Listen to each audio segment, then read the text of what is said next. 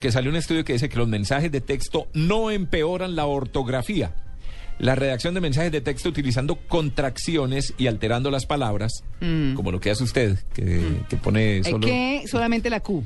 no empeora la ortografía de los adolescentes, o al menos, según un estudio científico difundido en Estados Unidos por el Centro Nacional de Investigaciones Científicas. Al contrario de los temores que se expresan a menudo, los buenos estudiantes son quienes utilizan muchos textismos, así se llama, en ruptura con el código tradicional, mientras que los menos buenos no usan tantos textismos. Eso es lo que dice la revista Journal of Computer Assisted Learning.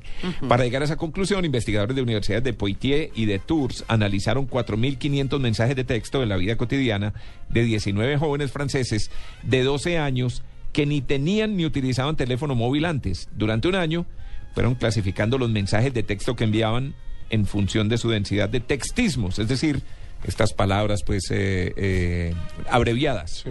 El estudio muestra que la práctica de estos mensajes no tiene influencia en la ortografía de los estudiantes. O sea que si ven a alguien escribiendo K, Q, signo, etcétera, no va contra la ortografía. Ah, no hay problema, no, no os preocupéis. Bueno.